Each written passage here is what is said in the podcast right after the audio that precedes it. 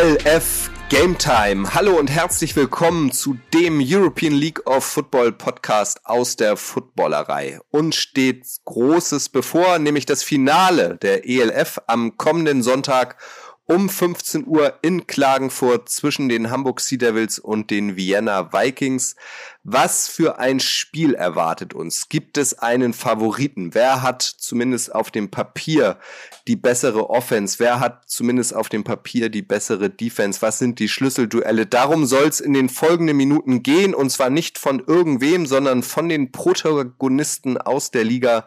Wie immer mit dabei sind Jan Weinreich, Quarterback der Cologne Centurions und Sebastian Silva Gomez, Linebacker der Frankfurt Galaxy. Willkommen Jungs und ihr habt auch heute einen Gast an den Start gebracht, richtig? Natürlich, äh, dieses Mal dabei ist äh, Barry Maruschka, Maruschke, sorry, Maruschke, ja. äh, Cornerback der Hamburg Sea Devils Nummer 28, darf ich hier begrüßen. Wie geht's dir, mein Freund? Ja, mir geht's ganz gut. Wir haben gutes Wetter hier in Hamburg, ähm, noch ah. gute Laune. Deswegen also alles bestens. Sehr Gutes gut. Wetter in Hamburg heißt 10 Grad und regnet nur die Hälfte der Zeit. Ne? ja, so in etwa. Nee, wir haben wirklich Sonnenschein. So die letzten Sommertage genießt man jetzt noch. Ja. Und dann geht es ja dann ja. langsam Richtung und, Winter. Und seit dem Finaleinzug scheint euch in Hamburg ja sowieso die Sonne aus dem Arsch, ne? Ja, das stimmt. Muss ich sagen, das stimmt. Die, Mary, holen uns mal ab. Äh, der Gomez war ja schon mal im Finale. Ähm, ich nie richtig im Herrenbereich, nur der Jugend. Also da, mit, damit kann man ja hier nichts mehr anfangen. Äh, das nimmt ja keiner mehr ernst, leider. Ähm, hol mich mal ab, wie läuft so eine Saison oder äh, so eine Finalvorbereitung bei euch? Wie hat sich so die Stimmung verändert zu den anderen Spielen? Also ich muss sagen, äh, bei uns eigentlich gar nicht so unterschiedlich zu den anderen Spielen. Ähm, am Ende des Tages ist es halt ähm, auch ein Spiel oder nicht, ja, ja, eigentlich nur ein Spiel, aber ähm, ja, wir bereiten uns genauso wie wir uns auf Barcelona oder die ganzen anderen Gegner vorbereitet haben, auf äh, eine ähnliche Art und Weise vor. Ähm, und die Stimmung, die Leute am Bock, die Jungs sind heiß natürlich. Ähm, ja. Du warst letztes Jahr Sehr auch gut. schon dabei? Ähm, ja, letztes Jahr war ich auch dabei. Das heißt, ihr habt was gut zu machen, oder? Nicht wieder nicht wieder verlieren. Diesmal wollt ihr den Titel, oder? Ja, auf jeden Fall. Also äh, so ein Finale, also wenn man in ein Finale einzieht, dann äh, will man das ja natürlich auch gewinnen. Und ähm, ich sag mal so, letztes Jahr die Niederlage, die war sehr, sehr, sehr, sehr schmerzhaft, weil äh, wir, ich glaube, es hat nur ein Yard gefehlt. Hätten wir dieses, diesen ein Yard gemacht, dann äh, hätte ich jetzt den Ring am Finger und nicht äh, der Gomez. Ich, ich wollte es gerade ich wollte gerade sagen, während wir hier quatschen, ihr hört uns nur, wir sehen uns aber auch und äh, bei Gomez ist ein ganz, ganz großes Grinsen im Gesicht. Ja, ja. Ja, ich meine, äh, ich, ich kann dich äh, voll und ganz verstehen, mein Freund. Also ich war, ich war genauso in der Situation, ähm, die, die du jetzt bist, ähm, knapp verloren im, im letzten Jahr und jetzt nochmal im Finale zu stehen. Ähm, ja, wie, also Jan hat jetzt schon gefragt, äh, wie bereitet ihr euch vor, aber mental ist es auch noch mal eine andere Sache so, ne? Ihr, sah, ihr wart ja letztes Jahr im Finale, ähm, da ist ja immer noch, äh, ich, ich würde mal bei mir, in, wenn, wenn ich in deiner Stelle wäre, ne, das war ja bei uns auch letztes Jahr, also bei mir ist auch so letztes Jahr, so, was ist, wenn es schon wieder nicht klappt oder was, was ist, wenn dir, keine Ahnung, hinten liegt im, im letzten Quarter, ähm, da ist das doch schon ein bisschen so im Hinterkopf, Alter, was ist, wenn es wieder nicht klappt, so wenn es wieder nicht reicht. Ähm, ja. Also wie gesagt, sagen, vor, vor, allem, vor, vor allem, ich, ich würde sagen, ihr seid Favorit, ganz äh, nicht ganz klar, aber ihr seid doch schon ein bisschen so Favorit fürs Finale, oder wie seht ihr das, Jungs? Also ich sehe das auf jeden Fall genauso, ähm, dass wir der Favorit sind. Wir werden äh, da reingehen, wir werden unser unseren Schuh runterspielen, sage ich mal, und äh, das Ding mit nach Hause nehmen. Offensichtlich ist es äh, dann, äh, dann, wie soll ich sagen, eine noch größere Motivation, äh, wenn man dann letztes Jahr auch schon im Finale gewesen ist und dann das Ding leider nicht geholt hat. Ähm, ja, im, im Amerikanischen sagt man, glaube ich, man hat einen Chip on the Shoulder. Den haben wir definitiv. Wir sind noch heißer. Ich glaube, eine bessere Motivation gibt's gar nicht, dass man äh, letztes Jahr schon dort gewesen ist und das Ding nicht geholt hat. Dieses Mal sind wir zu 120.000 Prozent sicher, dass wir das Ding mit nach Hause nehmen. Ja.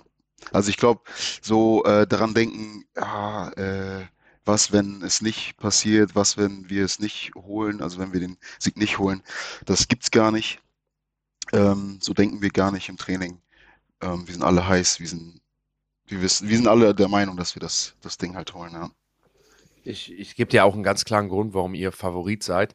Vienna Vikings haben halt bis zum gewissen Moment immer top performt gegen alle, haben alle Spiele immer sehr souverän gewonnen bis auch gegen äh, Innsbruck zweimal deutlich gewonnen. Ne? Also die hatten viele gute Teams, gegen die sie gespielt haben, haben im ersten Spiel Frankfurt deutlich geschlagen. Aber der Grund, warum ihr Favorit seid, ist einfach, weil die so auf den Sack bekommen haben in Frankfurt und so deutlich verloren haben, was euch nie passiert ist. Ihr habt ja auch wirklich eigentlich jedes Spiel souverän gewonnen. Und das eine Spiel, was ihr gegen Barcelona verloren habt, war sehr knapp. Das hat Barcelona sich hart erkämpft, aber das war wegen dem Slow Start auch. Ne? Also ihr habt da eigentlich auch durch die Bank weg sehr gut gespielt und konntet am Ende nicht finishen. Also ihr seid ja wirklich eine Mannschaft, ähm, wo man einfach sagen muss, der Defense äh, ganz vorneweg geschuldet, dass man sagt, hey, ihr habt kein schlechtes Footballspiel dieses Jahr gespielt. Keiner hat einen Weg gefunden, euch schlecht aussehen zu lassen, die gesamte Mannschaft. Vielleicht mal die Offense, vielleicht mal die Special Teams, aber nie das ganze Team, was bei Vienna ja schon so war. Ähm, das, wie gesagt, das war das Spiel, äh, wo der Gomez da auch mit Protagonist war, ähm, weil da sind die Wenner Vikings untergegangen. Das heißt, dieses Szenario hat man im Kopf. Die Wenner Vikings sind nicht nur schlagbar, sondern die kann man auch ein Stück weit überrollen. Ähm, gespannt bin ich auch im Vergleich zu letzten Jahr. Ich glaube, letztes Jahr war die Bühne sehr groß für, für beide Teams. Ähm, ne, für äh, ihr, ich glaube, du hast, kann ich mir nicht vorstellen, Barry, in so einer großen Kulisse jemals gespielt, du bist ja auch noch nicht so alt, ne? Ähm, und auch deine Mitspieler, ähm, die meisten nicht. Hamburg ist ja auch nicht für guten Football die letzten Jahre bekannt gewesen in Deutschland, war nie ein großes Spiel mit dabei. Und dieses Jahr das Inter und Vienna Vikings übrigens, äh, ähm, genau, dieses Jahr ist es nämlich anders, denn ihr spielt jetzt in Klagenfurt. Es werden weniger Zuschauer dort sein. Ich glaube, es werden etwas mehr als 10.000 da sein. Also man schätzt zwischen 10.000 bis 15.000 gerade. Und ihr spielt halt auch gegen eine Mannschaft, die dieses Surrounding kennt. Also ich glaube, äh, für euch etwas entspannter, genauso wie der Vikings entspannt. Das heißt, diese Kulisse, die ihr vorfinden wird, das wird euch nicht flächen. Ihr habt ja auch dieses Jahr, genau wie wir in Duisburg, gegen die Rheinfall vor 9000 Leuten gespielt. Das ist ja schon ähnlich. Das heißt, ich glaube, ihr habt einen Kopf, seid ihr, könnt ihr voll da sein, weil, ähm, wie gesagt, ihr habt jetzt schon öfters Spiele oder mindestens zwei Spiele gemacht im letzten Jahr, was euch da super drauf vorbereitet. Barry, in der Vorbereitung aber, ähm, der Gomez hat ja schon mal gegen Wien gespielt, ich, ich ja leider nicht, aber ähm, ohne zu viel wegzugeben, was glaubst du oder was ist für euch so die größte Challenge, wo ihr sagt, das ist der Key to win? Und jetzt sagt bitte nicht alles richtig machen und ja, wir müssen als Team funktionieren, sondern was ist das Erste, was ihr von Wien stoppen sollt? Was ist deren Stärken, wo ihr sagt, okay Leute, das ist deren Game? Ähm, also ich würde sagen, den Quarterback unter Druck setzen. Also ähm, wenn man da das was macht genaues ziemlich sagt. gut. ja, ja, deswegen passt es heute. Deswegen sind wir auch so optimistisch. Nee, aber ich denke mal, äh, also wenn ich an die Vorbereitung denke oder an die Videos denke, die ich mir bis jetzt natürlich schon angeschaut habe von, von, von den Vikings, ähm, da hatte der Erdmann, Erdmann genau. Äh, ja, genau. Jackson Erdmann. Ganz schön viel Zeit und dementsprechend hatten die Receiver auch ganz schön viel Zeit, dann halt die Yards zu machen, also hinter die, hinter die Defense zu kommen oder sich äh, vernünftig zu positionieren. Ich glaube, wenn wir ähm, ja, den Quarterback gut unter Druck setzen, wenn er gezwungen ist, in, ähm, ja, in schwierigen Situationen Entscheidungen zu treffen, dann ähm, ja, könnte das Spiel gut für uns ausgehen. Ich glaube, das und, ist. Und vor allem dem ersten Read wegnehmen. Das ist, mhm. äh, wird auch noch sehr entschlüsselt. Sobald der irgendwie improvisieren muss, ähm, unter Druck, das ist, äh, das wird eine große Entscheidung, also ein großer Punkt sein. Die, die NFL-Saison läuft ja gerade auch schon wieder. Ich glaube, äh, wir alle gucken hier fleißig. fleißig. Ich habe gestern leider den oder am Sonntag den Termin verpasst, aber ähm, ich finde die Parallele gerade sehr interessant. Ähm, Joe, Bor Joe Burrow spielt ja für die Cincinnati Bengals und auch da sieht man, ähm, der ist gerade der meistgesackte Quarterback, ist on pace, dass er 111 Mal gesackt wird dieses Jahr. Und da sieht man auch, der hat so viele Waffen, ähnlich wie Jackson Erdman. Ne? Jackson Erdman hat einen top-amerikanischen Wide Receiver äh, mit Bohr, eine, ich würde mal sagen, den explosivsten Europäer, so den es als Receiver gibt. Er hat Botello Moreno, er hat, eine, er hat ein Running Game. Aber kein Quarterback kann halt bestehen, wenn er die ganze Zeit unter Druck gesetzt wird. Und dann wird es einfach sehr, sehr schwierig. Also genau das, was, was du gerade gesagt hast, eine Parallele irgendwie in der NFL ja gerade zu sehen, dass auch dann in Joe Burrow, der letztes Jahr überragend spielt, unter Druck dann einfach einbricht. Ähm, was erwartest du von eure Offense bei dem Game? Ich meine, klar, ihr seid ein Team, ähm, aber ihr braucht dort die Offense dafür. Die hat ja dieses Jahr in einigen Games gestruggelt. Ihr habt teilweise keinen Punkt zur Halbzeit gemacht. Ähm, ihr, teilweise habt ihr Leute komplett überrannt und outscored. als war ein Up and Down. Ähm, ihr hattet eine Quarterback-Controversy, die echt spannend war von außen zu betrachten. Ähm, aber was erwartest du von eurer Offense in dem Spiel gegen Wien? Ich warte, dass unsere Offense, ähm, ja, wenn man läuft. Ja, natürlich, so sieht's aus. Wir werden den Run etablieren. Das ist kein Geheimnis, also ich brauche jetzt nicht um den heißen Brei drumdrehen. Wir werden den Run etablieren ähm, und dann von da aus dann schauen. Also es ist äh, wichtig, dass wir Zeit von der Uhr nehmen durch den Run, dass wir ähm, dann sozusagen den Fokus von dem Passspiel erstmal rausnehmen ähm, am Anfang und die dann eventuell äh, ja dann doch zwischendurch mal überraschen mit ein paar ähm, ja genauen guten Pässen. Zwei kleine Hinweise von mir, mal ganz kurz. Einmal an dich, Jan. Ähm, du sollst nicht so viel Denglischen. Da soll ich dich wieder dran erinnern. Das wurde dir ja schon mal als Feedback ah. gegeben. Das war sehr viel Denglisch gerade in deiner Frage. Hinweis zwei bezieht sich auch auf Jan. Ähm, ihr merkt, er ist gerade besonders euphorisch, weil seine Giants völlig überraschend, seine New York Giants bei 2-0 stehen. Wer es noch nicht mitbekommen hat, ähm, Jan macht zusammen mit seinem Kumpel Marek und mit Nico Beckspin einen eigenen New York Giants Podcast. Ähm, We Believe in G heißt der, findet ihr äh, beim Podcast-Dealer eures Vertrauens, wird auch powered bei der Footballerei. Das wollte ich nur noch kurz loswerden. Nicht so viel Denglischen, bitte, Herr Weinreich. Also ich möchte nur mal sagen, dass wir nicht so surprised waren von dem Two-No-Start der Giants. Ähm, das könnt ihr auch in Folge äh, 1 von dem New York Giants Podcast hören, weil wir haben da schon die Giants auf dem, auf dem Zettel gehabt, dass die da so gut starten. Also ein Two-No-Start hatten wir definitiv alle auf dem Zettel. Ähm, deswegen, also Footballerei steht ja immer heute wissen, was morgen passiert. Und da knüpfen wir, wir dann an. Da machen wir nämlich jetzt, würde ich direkt sagen, weiter. Ähm, ich war tatsächlich die Woche äh, oder letzte Woche bei, äh, bei jemandem, äh, musste da das, das Game tippen und er hat vorher nicht Bescheid gesagt, dass wir einen Score überlegen müssen. Da habe ich, ich glaube, 16 zu 7 getippt oder so. Ähm, ich muss mir jetzt meinen Score nochmal neu überlegen. Ähm, aber Gomez, jetzt erwische ich auf dem falschen Fuß. Tipp du doch mal bitte das Finale mit Score. Boah, das Finale mit Score. Ähm, ich, ich schätze, ich, ich sag 21 zu 10 für ja. Hamburg. Okay. Für Hamburg, ja. Kutsche, du bist ja auch ein Sea Devils Fan. Also nee, du, du hast, bist ja nee, du bist ja Leipzig Fan und Sea Devils Sympathisant. Ich bin äh, ein Leipzig Kings Ultra und ähm, ein regelmäßiger Zuschauer im Stadion äh, bei den Hamburg Sea Devils. Das ist richtig. Ich gehe auch mit den Sea Devils. Ich glaube, es ähm, werden ein paar mehr Punkte. Ich sag 35, 21 ähm, für die Sea Devils. Und du, Jan? Ja, ich habe wie gesagt 16-7 getippt, weil ich auch gesagt habe nochmal ähm, mit einem Viermann-Pass-Rush, das zerstört einfach jede Art von Offense und, und ist einfach kacke gegen zu spielen bei einer, auch eine Defense wie Hamburg, die dann auch zwei Wochen resten konnte, Pause haben konnte, gesund werden konnte. Ähm, ich glaube, es wird ein Low-Scoring-Game. Aber ich habe trotzdem ein Gefühl, äh, Coach Keller Case, ein sehr, sehr guter Coach und das ganze Coaches-Staff, ähm, dass wenn es ein Team gibt, was in der Lage ist, Hamburgs Fehler in der Defense aufzuzeigen, auch mal Big Plays zu kreieren, dann ist es, dann ist es Wien. Und wenn es nur, uns reicht ja manchmal zwei, drei Plays. Also es werden doch mehr als, als zwei als nur ein Scoring Drive. Ich glaube, es wären drei Scoring Drives. Ähm, deswegen glaube ich, wird der Score 17 Punkte für Wien mit Big Plays. Aber ich glaube trotzdem, dass Hamburg da einfach all around ein besseres Spiel spielen wird mit Special Teams, Defense und Offense. Ähm, und das Game dann am Ende, ja, zwei Touchdowns, drei Field Goals, das sind 23 Punkte, also mit 23 zu 17 oder 23 zu 14 gewinnen wird.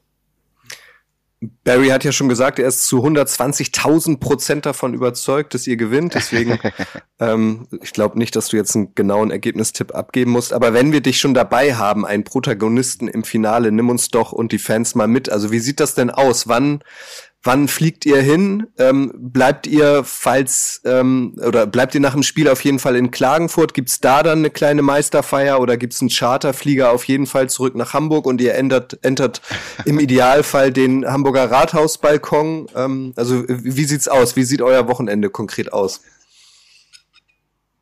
Ja, also ähm, was nach dem Finale ist, ist da, wie soll ich sagen, da halten die Leute da oben sich noch ein bisschen bedeckt. Äh, da gibt es noch keine Infos. Aber ähm, was ich sagen kann, ist, dass es am Freitag losgeht. Und ähm, wir werden auf jeden Fall bis, ich glaube doch, bis Montag bleiben.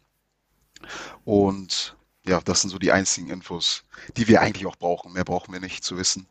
Ähm, ja. Hast du ein spezielles Ritual, irgendwie ein Glücksbringer oder so dann am Mann? Ähm, ich muss sagen, nee, eigentlich nicht. Ähm, das Einzige, was ich vor dem Spiel tue, ist äh, ja, Musik hören, beten und ähm, dann geht's los. Hm. Äh, Nochmal von mir, Barry. Wir haben ja schon äh, oft jetzt über, über die Hamburger Defense gesprochen mit dem Druck und so. Vielleicht erklärst du mal unseren Zuhörern, ähm, wie es ist, in so eine Defense zu spielen. Was, was macht die genau? Natürlich wissen wir, der Pass Rush, Edebali, Boa, äh, Jebor, sorry ähm, und allen die anderen. Aber ähm, vielleicht erklärst du mal, was, was, dieser, was diese Defense so, so speziell macht. Ähm, also es ist eigentlich gar nicht so leicht zu greifen, würde ich sagen. Es ist, ähm, ich weiß nicht, du spielst auch in einer sehr stabilen, sehr, sehr starken Defense. Ähm, wir spielen alle füreinander, miteinander. Wir wissen ganz genau, dass ähm, der Nebenmann seinen Job tun wird. Deswegen können wir uns auf unseren Job zu 100 Prozent konzentrieren. Ähm, ja, wir sind eine hart, also wir gehen, wir gehen von uns selber davon aus, dass wir eine hard-hitting Defense sind, dass wir eine schnelle Defense sind ähm, und sozusagen den Waff, die Waffen des Gegners direkt wegnehmen wollen. Das ist so mehr, mehr oder weniger das Ziel.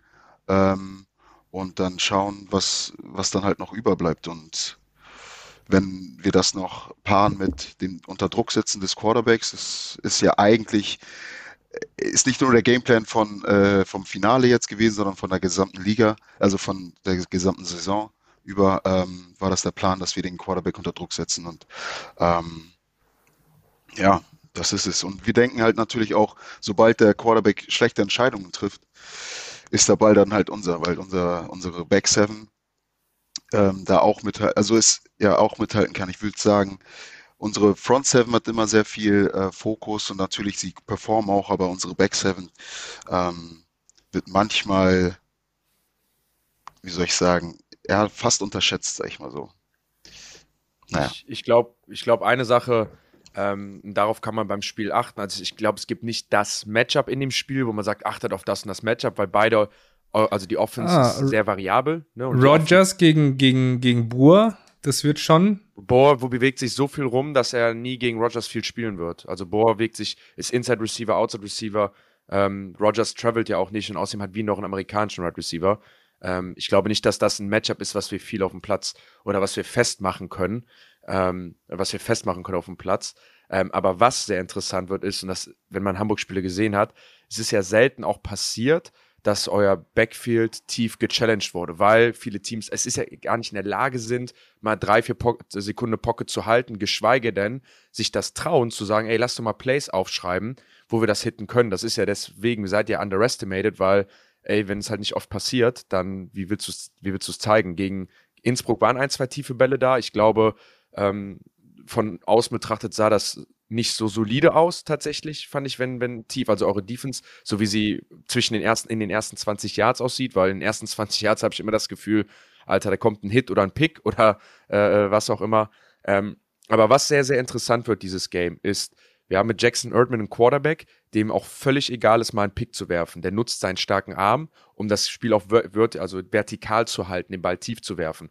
Eure Offense ist nicht die Offense, die sehr viel oder oft aus Turnovers Punkten macht oder sowas. Heißt, ihr seid eine Offense, die den Ball nicht, äh, die den Ball nicht an die Defense weitergibt, keine Turnover provoziert, die bewegen den Ball, aber die nicht viel scoren. Auf der anderen Seite haben wir dann eine Offense, die einfach sagen kann, hey, weißt du was, wir gehen volles Risiko, wir werfen tiefe Bälle, wir hitten den Boa tief, wir hitten den amerikanischen Wide Receiver tief und wenn wir einen Turnover haben, kein Problem, unsere Defense holt uns den Ball zurück und wir fangen wieder von vorne an. Heißt, am Ende, auch wenn es blöd klingt, könnte Jackson Erdman ein Game haben, wo er drei Interceptions wirft, fünf Dinge über den Right Receiver wirft, aber wenn er zwei davon anbringt, die haben zwei Touchdowns, ist das gegen Hamburg sehr, sehr, sehr viel wert. Und äh, darauf bin ich mal gespannt. Und ich glaube, ich kann es mir auch sehr gut vorstellen, dass ein Gameplan von, von Venus zu sagen, ey, wir forcen, wir, wir erzwingen den tiefen Ball und selbst wenn wir einen Turnover haben, völlig egal, dann ist der Ball an der 10-Yard-Line, aber das ist etwas, was Hamburg noch nicht so viel dieses Jahr gesehen hat und da versuchen wir sie zu hitten.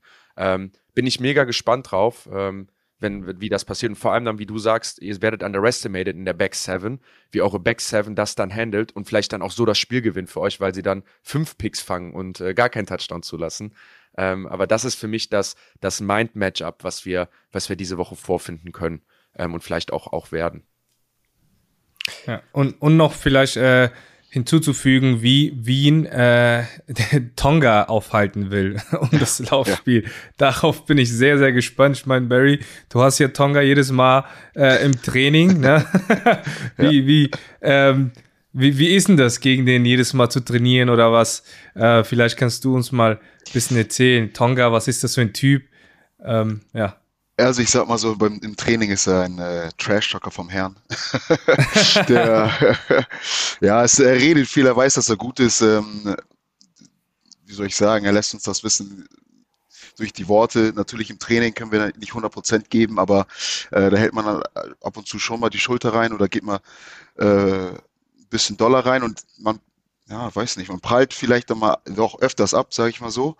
Ähm, deswegen, also er ist schon er ist, ist schon ein Zug, er ist schon eine Maschine.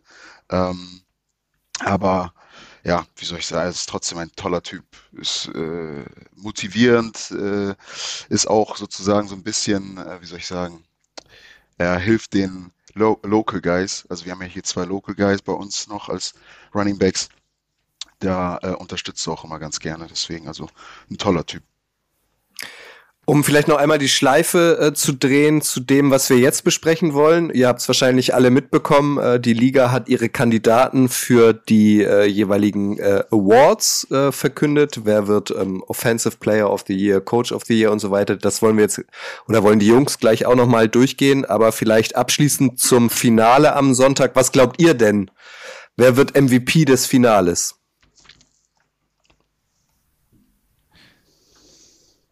Barry, vielleicht du als ich, Gast. Äh, also ich, genau. ja, ich glaube, Tonga wird es sein. Tonga oder Sayu, einer von den beiden. Ähm, oder auf der anderen Seite äh, wird vielleicht Rogers oder einer von unseren Back Seven dann ein sehr, sehr tolles Spiel haben. Äh, und dann, falls äh, die nach dem Gameplan gehen sollten, den äh, Jan vorhin erklärt hat, kann es halt auch ganz gut und ganz schnell passieren, dass dann ein Pick äh, zum Pick 6 wird. Und ja. dementsprechend, wir haben halt äh, Rogers, der letztes Jahr äh, eine Special Teams Maschine war, der, ich weiß nicht, wie viele Touchdowns äh, über Punt Return oder Kickoff Return gemacht. Und ähm, dementsprechend kann ich mir das auch gut vorstellen, ja. Also ich, weil ich wenig über ihn gesprochen habe, ich gebe einfach random Salio Cisse als erster deutscher und europäischer Quarterback, der, den, der die European League of Football gewinnen wird. Und ich glaube auch, über, für viele überraschend ein gutes Spiel machen wird. Ähm, ich habe das Sally die Woche auch mal gesagt, ich meinte, ey, guck mal, darauf habt ihr euch, egal wie die Saison gelaufen ist, Ups und Downs, aber genau das war euer Ziel und darauf habt ihr euch vorbereitet, dass du am Ende mit der Mannschaft da stehst und in diesem Finale ballst. Und das war das Mindset. Und ich glaube, wenn man mit so einem Mindset das ganze Jahr trainiert hat und jetzt am Ende da steht, hat man auch ein Potenzial, das Ding dann auch sehr gut zu, zu beenden und, und mit dem Sieg davon zu gehen. Und weil sich alle auf Tonga fokussieren werden, weil alle sagen und glauben, dass Sally nicht in der Lage dazu sein wird, würde er die uns überraschen, die Wiener Vikings überraschen, sehr gutes Spiel machen und als Gewinner und als MVP vom Platz gehen. Also ich äh, würde sagen, ich sehe das genauso wie Barry. Ähm, ich würde sagen Tonga oder ähm, Rogers, ähm, weil ich glaube, von Rogers wird äh, ja wird wird was Gutes Gutes kommen jetzt am Wochenende. vor allem, ja, wie, wie du schon sagst, ähm, Erdman, der, der, der, der will tief werfen, der erzwingt manchmal die Würfe. Und da denke ich, dass das äh, ein leichtes äh, Spiel, also ein leichteres Spiel wird für, für Rogers. Gut, Dann euch werden kommen wir doch mal zu den Awards. Ganz kurz noch abschließend, euch werden wir natürlich auch fragen äh, in unserer Instagram Story, wenn wir auf diese neue Folge hinweisen, machen wir auch noch mal eine Umfrage oder einen Fragesticker und fragen euch nach eurem Ergebnistipp. Wir sind gespannt, ob ihr auch so eindeutig für Hamburg seid wie in dieser Runde. Ihr findet ähm, äh, neben Gomez und Jan übrigens auch Barry auf Instagram, falls ihr ihm noch nicht folgt. Absolute Folgeempfehlung 28 unterstrich Brazy B-R-A-Z-Y. Powert den Jungen. So, äh, Awards. Ich gebe euch die Bühne. Wem würdet ihr denn zum jeweiligen Man of the Year küren? Es gibt neun Awards übrigens, ne? also neun an der Zahl. Ähm, Gomez, dann leite du uns doch mal chronologisch durch den Award und wir können dann mal unsere, unsere Picks abgeben. Ja, dann äh, fangen wir einfach mal an mit dem, also mit dem, mit dem wichtigsten äh, MVP ähm, 2022. Sollen wir das nicht zuletzt machen? Das ist doch oder? Das ja, Beste direkt zum Anfang. ja, oder, oder okay, dann fangen wir mit der Offense. Offense MVP 2022. Ja, damit bin ich, ähm, gebe ich mich zufrieden. Sorry, sorry Frank. ähm, was, was sagst du, Barry? Ähm, dein Offense MVP des Jahres? Wer Willst du nicht erstmal sagen, wer nominiert ist? Genau. Achso, nominiert, okay. äh, da sind äh, Zach Edwards, Glenn Tonga und Kyle Sweet. Ja. Ja, das ist, das ist klar, oder? Eigentlich schon, doch, Glenn Tonga, definitiv. Wobei Kyle Aber be begründe, begründe, weil äh, ich meine, Glenn ja. Tonga natürlich absoluter Top Running Back. Ähm, letztes Jahr hatte, ähm, ja, unser, unser Freund Madre London hatte aber 2000 Yards, oder? Insgesamt, diese Saison. Ja, über 2000. Über 2000. In weniger Spielen. Ja, Glenn hat 1400. Aha. Ähm, das ist, ja. Äh, das, ja, also. Ja, wenn du das so sagst, nee, ich denke trotzdem, dass der Glenn ähm, das verdient hätte, weil er einfach, also er, hat ein, er ist ein Spieler von dem Kaliber, dass er eine ganze Mannschaft tragen kann und dass er eine Mannschaft auch äh, zum Championship führen kann. Ich will nicht sagen, dass das äh, bei uns jetzt der Fall gewesen ist. Natürlich, er hat einen großen Teil dazu beigetragen, aber er ist einfach ist einfach eine Maschine. Das ist einfach un. Die kann man nicht stoppen. Ja.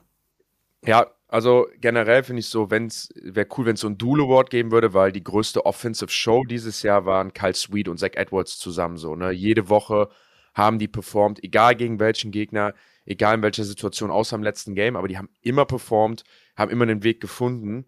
Aber wenn man einfach mal sagt, wer ist der der wichtigste Offensivspieler in seiner Mannschaft, das wichtigste Tool, wo man sagt, der ist unersetzbar und ohne den gewinnt man keine Spiele, ist es leider immer noch ein Quarterback-Game und ein Passing-Spiel und dann würde ich es an Zach Edwards geben, weil ähm, ich bin der festen Überzeugung, dass wenn bei den Barcelona Dragons ein anderer Quarterback steht, der jetzt nicht Jacob Sullivan heißt, der nicht John Shelton heißt, je nachdem wer es ist von den Amis, dann wäre das nicht ansatzweise eine Playoff-Mannschaft. Die sind durch Zach Edwards einfach das, was sie sind. Eine Mannschaft, die jedes Spiel immer wieder gewinnen kann und immer im Spiel bleibt. Und äh, deswegen ist er für mich der Offense Player of the Year. Ich würde natürlich liebend gern sehen, dass Glenn es auch bekommt. Er hat es genauso verdient als einziger Europäer, der ähm, für einen Offense Award nominiert ist. Er ist ja auch, kommen wir dann zum Ende zu, MVP der gesamten Liga nominiert, also einer der besten drei Spieler. Ähm, aber trotzdem muss ich da sagen, ähm, muss ich da sagen, dass, dass, ja, dass Zach Edwards den Award für mich verdient hat. Gomez, äh, wem schließt du dich an oder gehst du eine ganz andere Richtung? Also ich schließe mich äh, Kyle Sweet an, ähm, aus dem Grund, dass ich denke, ähm, dass er Sack MVP wird äh, des, dieses Jahres. Also da, da gebe okay. ich jetzt schon mal meinen mein Tipp. Ähm, aber Offense MVP aus dem Grund, Kyle Sweet natürlich ähm, äh, 1000, äh, wie viel?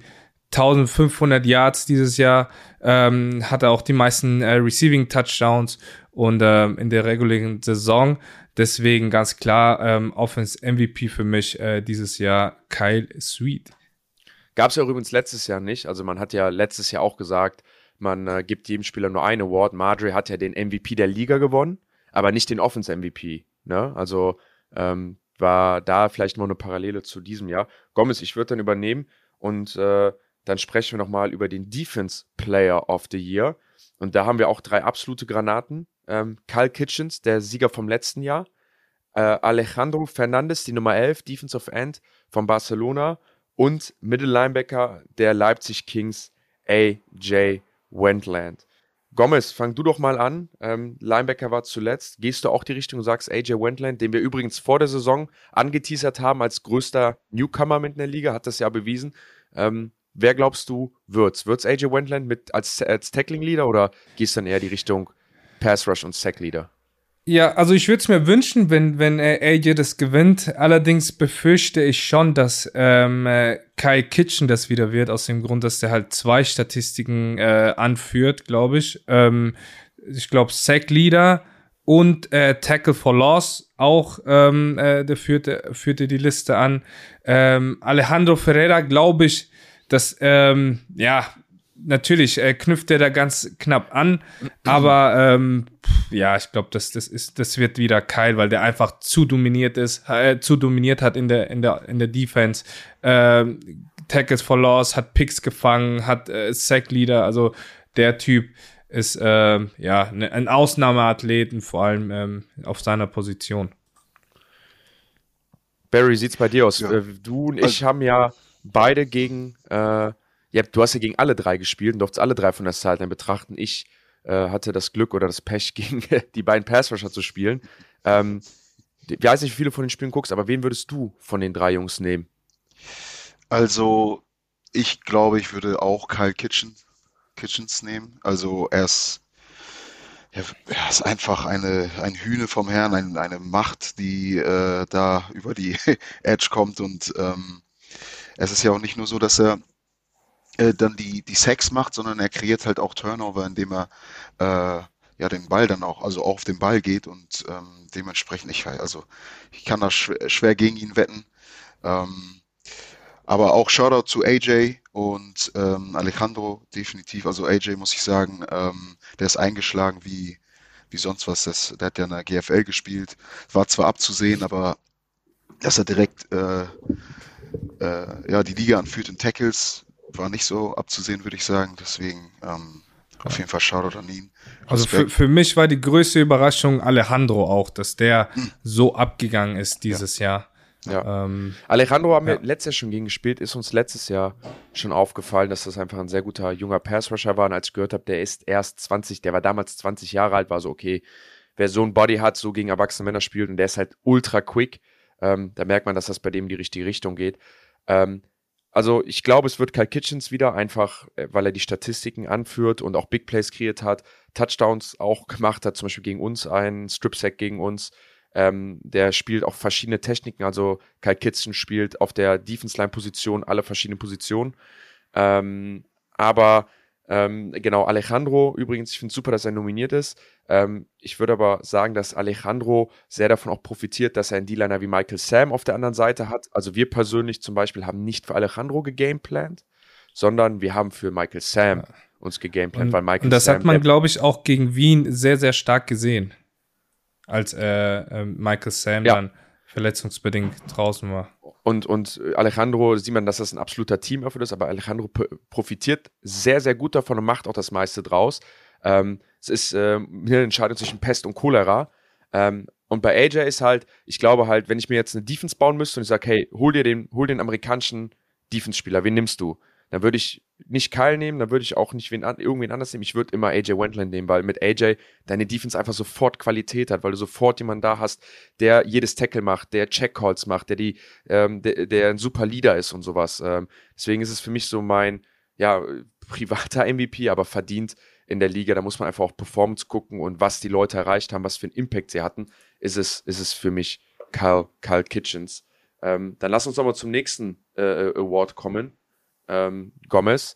Und zwar würde ich da gerne, ähm, so bevor wir zu den kleineren Awards kommen, ne, da wir haben ja ähm, offen Defense Rookies, noch Special Teams, den MVP, den äh, und sowas, ähm, würde ich mal gerne zu den Coaches kommen und da zuerst den Assistant Coach of the Year. Da haben wir Defense Coordinator der Hamburg Sea Devils, äh, Kendrill Allison, zum zweiten Jahr nominiert, hat es letztes Jahr gewonnen.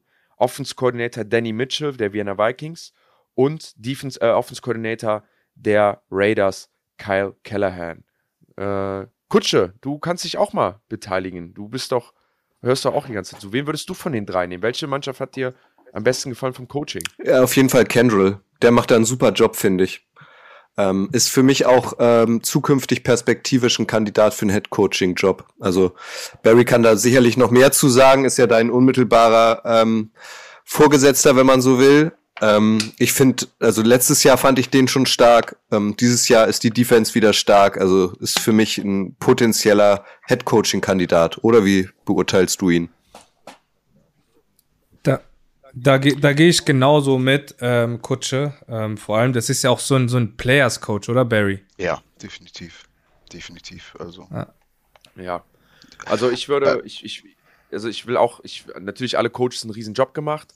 Ähm, ich finde, Kendrill äh, hat es am meisten, oder Coach Allison, äh, wir wollen hier respektvoll reden, ich kenne ihn ja nicht, deswegen ist es Coach Allison, hat es äh, für mich da am meisten verdient, weil man sieht das ja, zum Beispiel am Beispiel Barcelona, ähm, ohne dass jetzt negativ klingt, aber eine Offense funktioniert relativ schnell, wenn du zwei sehr gute Amis hast, die zum Beispiel Quarterback und Right Receiver sind, weil es schwierig ist, das einfach manchmal zu stoppen. Ja, also dann bist du schon sehr gesettelt. Du kannst dich dann auch sehr auf deine Quarterbacks verlassen, was die, was die machen und, und wenn du das Personal hast.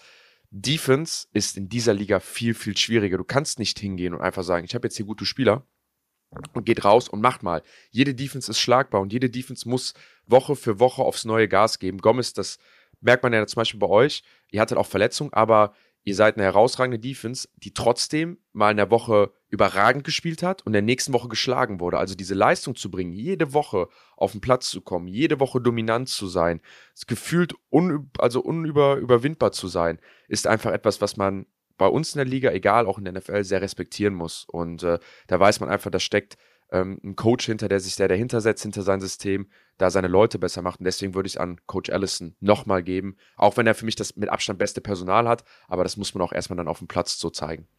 Erzähl doch mal, Barry, wie tickt der denn so? Ist ich das ein Players Coach? Ja, definitiv. Also ähm, er ist jemand, der er kümmert sich wirklich um einen. Also ihm ist es auch wirklich wichtig, dass man ähm, was mitnimmt, nicht nur vom Training, also von der gesamten Saison. Ähm, man merkt das auch daran, dass halt äh, junge, junge Spieler von uns, die werden auch abgecoacht, die werden nicht dann äh, nur fürs, äh, für, für, für, wie soll ich sagen, für Special Teams oder für ähm, für den Look, für die Offense dann sozusagen aufgestellt. Ähm, gerade das Wort vergessen, egal.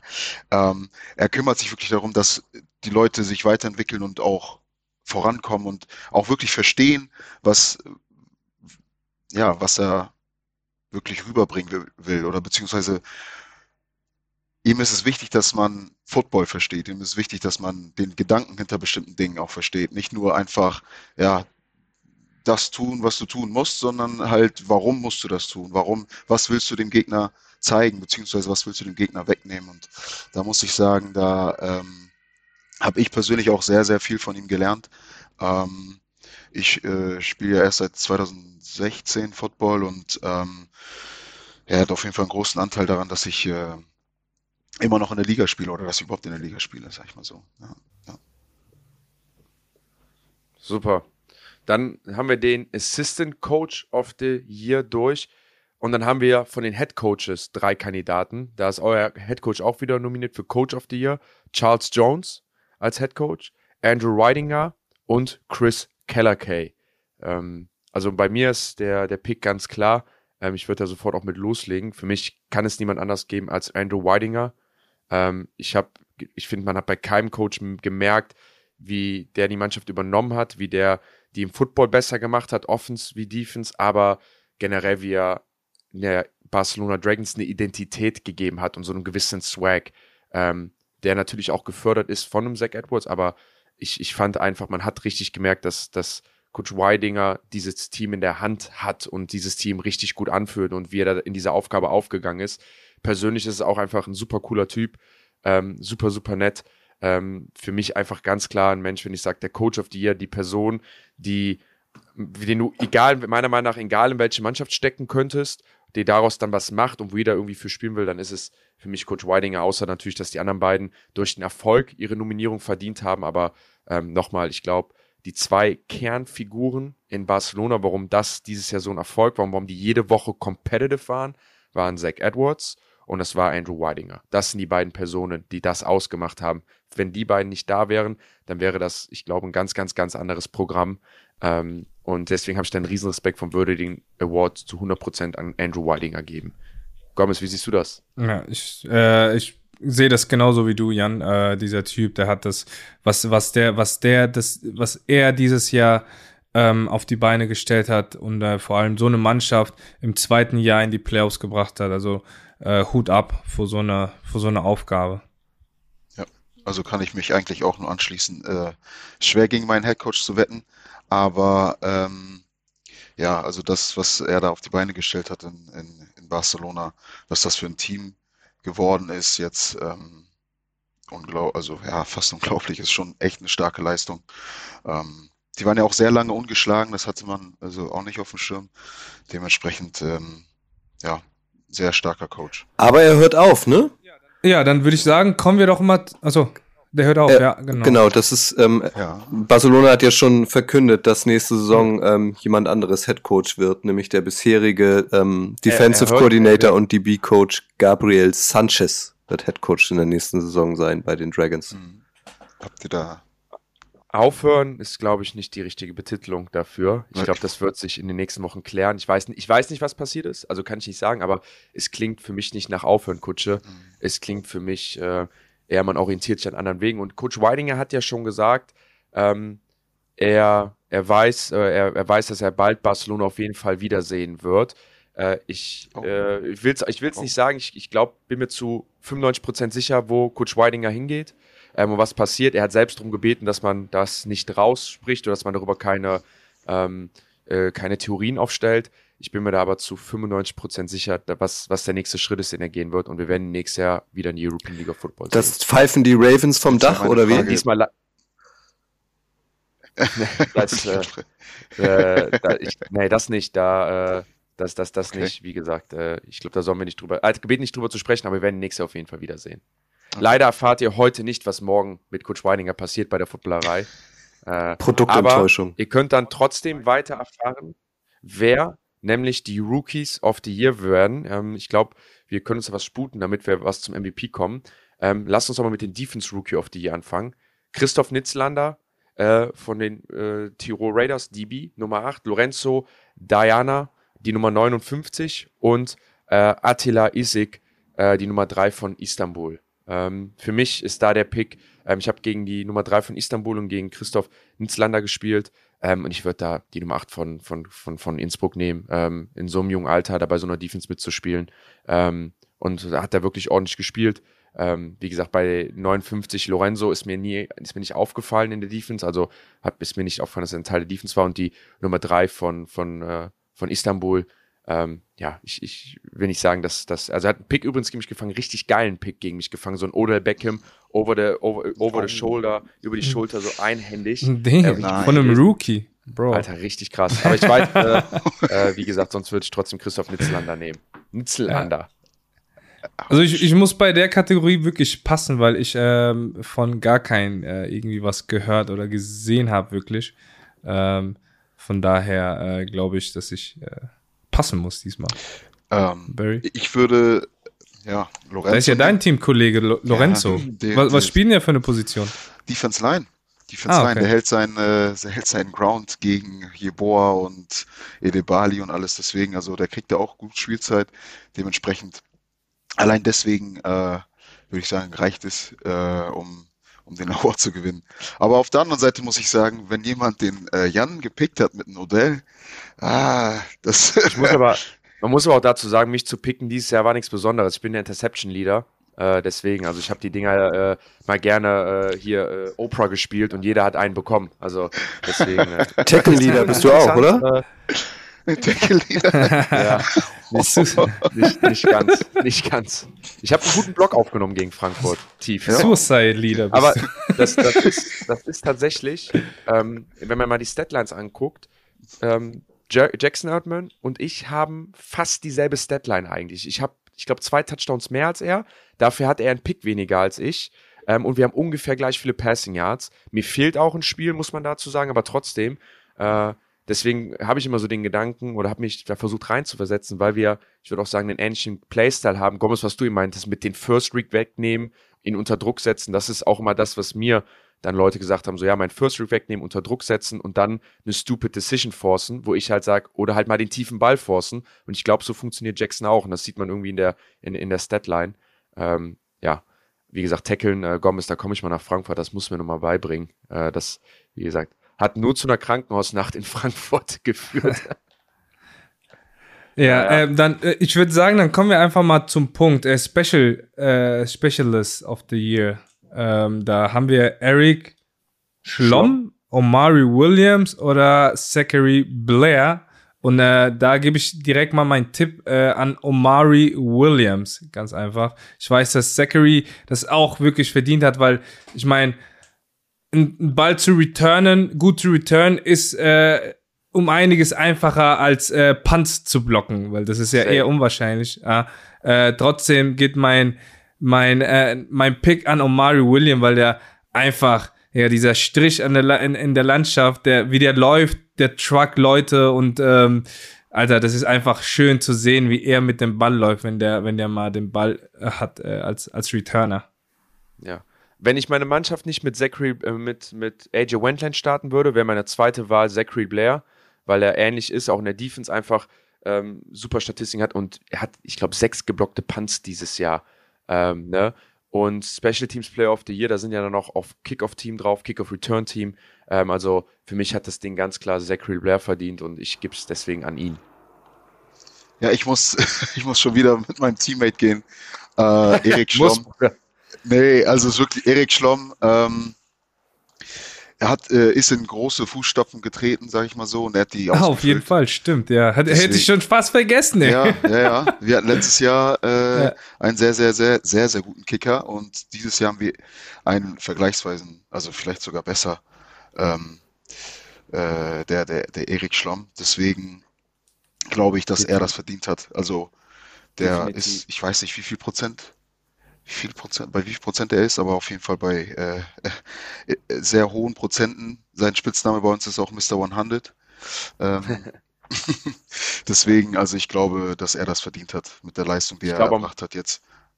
ich glaube, am Wochenende auch ein Spieler, der den Unterschied machen kann und vielleicht auch machen wird. Dann kommen wir zum Offense Rookie of the Year. Ähm, da denke ich mir auch ganz schnell durch. Da haben wir drei Spieler: Anthony Jalai von Leipzig Kings, Marius Faust von Cologne Centurions und Lukas Holub von den Vienna Vikings. Ähm, wie drei Spieler, ich glaube, die ähm, generell Rookies ähm, gibt es leider nicht so viele, die gezockt haben.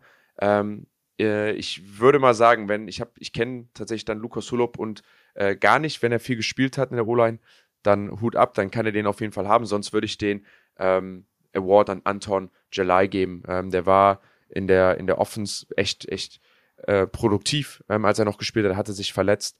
Ähm, junger schwedischer Wide Receiver, ähm, einer für mich auch dieser modernen neuen Wide Receiver, die schon sehr, sehr viel können, ähm, aus der Jugend rauskommen, sehr skillvoll sind. Deswegen würde ich das Anton Jalai geben. Ähm, aber so gute Rookies wie letztes Jahr haben wir, glaube ich, dieses Jahr nicht gesehen. Nee, ich frage mich auch, warum äh, Alejandro nicht als Rookie of the Year Weil er äh, nominiert gespielt wurde. hat. Ah, stimmt, ja, ist ja kein, Also, in dem was Sinne kein Rookie. ist, ja, also, stimmt. was ich nicht verstehe, ist, hier müsste auf der Liste Leander Wiegand sein. Äh, Leander Wiegand, unser Right Tackle, der jetzt auch im IPP ist. Der Ja. hat noch nie Herrenfootball gespielt. Der, der war beim im College, ich glaube, Leander ist 21 Jahre alt, hat seine erste Herrensaison gespielt. Ähm, den haben sie nicht nominiert. Also, ich weiß nicht, wie die Regeln manchmal sind, was, was man dafür gemacht haben muss, wie alt man sein muss. Ähm, aber das wäre für mich dann eigentlich der Offense Rookie of the Year. Ähm, und ist ja auch, hat sich ja bestätigt mit, mit seinem Einladung zum IPP-Programm. Also ich Dann haben sagen, wir alle durch. Ah, du bist ja so nicht gesagt. Sorry, Ich wollte sowieso passen, deswegen, also Ja. passt schon. Sehr gut. Dann gibt es noch den Rookie of the Year. Äh, da, das meine ich nämlich. Ne? Jetzt, kommt, jetzt kommen wir nämlich zu dieser, zu dieser Regelung. Ne?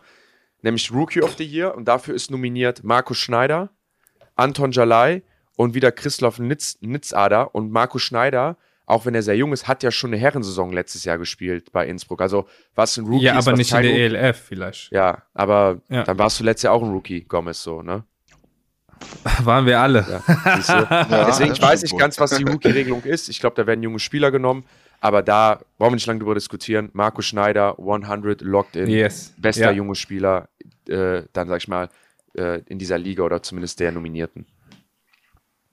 Da gehe ich, da gehe ich äh, voll, voll mit dir mit, ja. Der, der junge Mann, der hat auf jeden Fall eine, eine, eine sehr gute Zukunft hier in, der, in dieser Liga und vielleicht auch mal woanders. Ähm, aber der ist, ist auf jeden Fall ein Ausnahmetalent, äh, wie er spielt. Ähm, vor allem bei seiner Größe auch und ähm, ja, was für athletische Fähigkeiten der hat. Äh, ich bin auch kleiner, kleiner Fan. War auch äh, mein direkter Gegenspieler. Ich weiß, ähm, sehr, sehr, sehr nervig äh, gegen, äh, sehr nerviger Gegenspieler als Linebacker, weil er wirklich auch ähm, sich auch dreckig macht, ne? Also er macht so, so die, die die blockt auch sehr, sehr schön. Also äh, für, von mir, also da gehe ich auch komplett mit dir, äh, Jan. Welche Nummer war das? Nummer vier. Ach, Nummer ja, vier. okay. Ja, gut, Nummer dann weiß- vier, Ja, genau. dann weiß ich direkt, wen du meinst. Ja, dann gehe ich auch mit dem definitiv. Also ähm, sehr, sehr guter Receiver, äh, knackige Cuts, muss ich sagen. ja, also, ja, auf jeden ähm, Fall. Schwer zu fassen und ähm, gute Hände, sehr gute Hände. Respekt. Ich hätte nicht gedacht, dass er ein Rookie ist. Ähm, das ist ja die Sache, was ein Rookie ist, was kein Rookie ist. Ne? Ähm, das, ich glaube, da müssen wir nochmal eine Definition irgendwie für finden. Ich fände irgendwie cool, wenn man sagt, irgendwie bis 21 Jahre alt und erstes Jahr in der ELF oder sowas, ne? Oder erste volle Season. Ähm, aber naja, äh, ist ja cool, dass die jungen Spieler da awarded werden. Und dann kommen wir doch jetzt zu dem wichtigsten Award, den es gibt, den Most Valuable Player ähm, der gesamten Liga. Mm. Und da sind drei Männer nominiert. Zach Edwards, der auch nominiert ist für den Offense MVP. Glenn Tonga, der auch nominiert ist für den Offense MVP. Und Sean Shelton, der nicht nominiert ist für den Offense MVP. Was für mich danach sich anhört, dass Sean Shelton den bekommen wird, äh, weil er halt nicht für den Offense MVP nominiert ist und deswegen den League MVP bekommt. Und für mich, also ich glaube, also ich würde es tatsächlich Zach Edwards wiedergeben, weil nochmal, ich glaube, ähm, wenn ich jetzt zum Beispiel dran denken würde, was würde passieren, wenn Sean Shelton bei Barcelona spielt? Glaube ich nicht, dass Sean Shelton so gut performen würde wie Zach Auf Edwards. gar keinen Fall. So. auf gar keinen Fall. Aber das ist immer schwierig, diese Quervergleiche zu ziehen. Und Sean Shelton hat einfach auch diese komplette Offense bei Innsbruck in der Hand und ist, hat einfach eine super, super wichtige Rolle. Und dass er halt nur für den MVP nominiert ist, spricht ja dafür, dass er den wahrscheinlich bekommt. Aber für mich persönlich würde auch da nochmal Zach Edwards, ich glaube. ähm, Magic hat er auch Sack, da gehe ich mit dir. Ja, aber mal ganz kurz, das muss man, glaube ich, mal auflösen. Also wer äh, wird der gewählt? Ist das ein Fan-Voting oder, oder wird der letztlich irgendwie von irgendeinem Gremium von ELF-Offiziellen bestimmt? Oder wie, warum sagst du jetzt, der wird das, das steht schon fest? Ähm, weil, äh, Kutsch, das haben wir eben gesagt, die, es werden nie zwei Awards an einen gegeben, an eine Person. Und äh, Sean Shelton ist für den besten Spieler der gesamten Liga nominiert, aber nicht für den besten Offenspieler, obwohl er Offenspieler ist. Dieselbe Situation hatten wir letztes Jahr bei Madre London. Äh, Madre hat den MVP bekommen für die gesamte Liga, aber nicht für die Offense. Also, was ja, ja in sich, also es macht ja keinen Sinn in sich geschlossen, wenn du sagst, du bist der beste Spieler der Liga, aber nicht der beste Offensivspieler. Und äh, deswegen spricht es für mich, dass Sean Shelton deswegen den MVP bekommen wird, weil er nicht mal zur Wahl steht zum besten Offenspieler. Genau, aber das ist, glaube ich, einmal wichtig zu erklären. Es ist kein Fan-Voting, ne? sondern es wird bestimmt. Ist kein Fan, Ja, genau. nein, nein, Ne, es wird bestimmt. aber, aber was, was meinten ihr, wer geht leer aus? Äh, wer geht leer aus? Tonga, Shelton Tonga. oder? Ich glaub, Glenn Tonga geht leider leer aus. Also, ah, ja, das tut weh als Hamburger, aber ich, ich, ich äh, glaube auch, dass Glenn leer ausgeht. Äh, vor allem, wie gesagt, ich sehe ganz klar Zach Edwards als äh, äh, MVP dieses Jahr. Äh, muss man muss man sich nicht vormachen, was der Typ geleistet hat und vor allem wie er gespielt hat, einfach es hat einfach Spaß gemacht, ähm, jedes Mal den Spielen zu sehen. Ähm, ja, Barry, was was was sagst du? ja, Gehst du also, mit deinen Teamkollegen? also ähm, ich würde vielleicht doch mal, ich weiß nicht mehr genau, was ich äh, bei der Offense MVP wen ich da gewählt habe.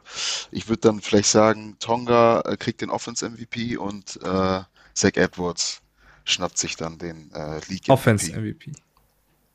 Ja, so, also Zach Edwards äh, League MVP und Glenn Tonga Offense. Das wäre dann wie in der NFL, oder? In der NFL wird auch nie ein Running Back oder ein Receiver MVP, sondern auch immer nur Quarterbacks.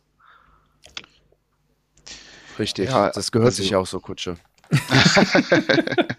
ne, Jan hat es ja vorhin gut äh, angesprochen oder gut erklärt gehabt. Also die Quarterback-Position ist halt einfach, ähm, einfach zu wichtig. Was heißt zu wichtig? Einfach eine sehr, sehr wichtige Position. Und ähm, das ist halt leicht dann ihm dann den MVP ja. zu geben. Gutsche, mir hat einfach der beschwerende Unterton da gerade nicht gefallen, ja. Ähm, du hast ja jetzt auch den, den Quarterback aller Zeiten kennengelernt. Ich finde, da muss einfach mal ein bisschen, bisschen mehr Respekt dahinter sein, ja, dass das auch sich so gehört, okay? Äh, sonst, du, sonst weiß ich nicht, ob der Tom dann nochmal ein Selfie mit dir machen will. Ja, aber ich, wär, ich bin für mehr Divi Diversität und für mehr Abwechslung. Ich finde, es könnte auch mal eine andere Position gewinnen. Mhm. Ich liebe zum Beispiel Linebacker und ich liebe zum Beispiel Cornerbacks.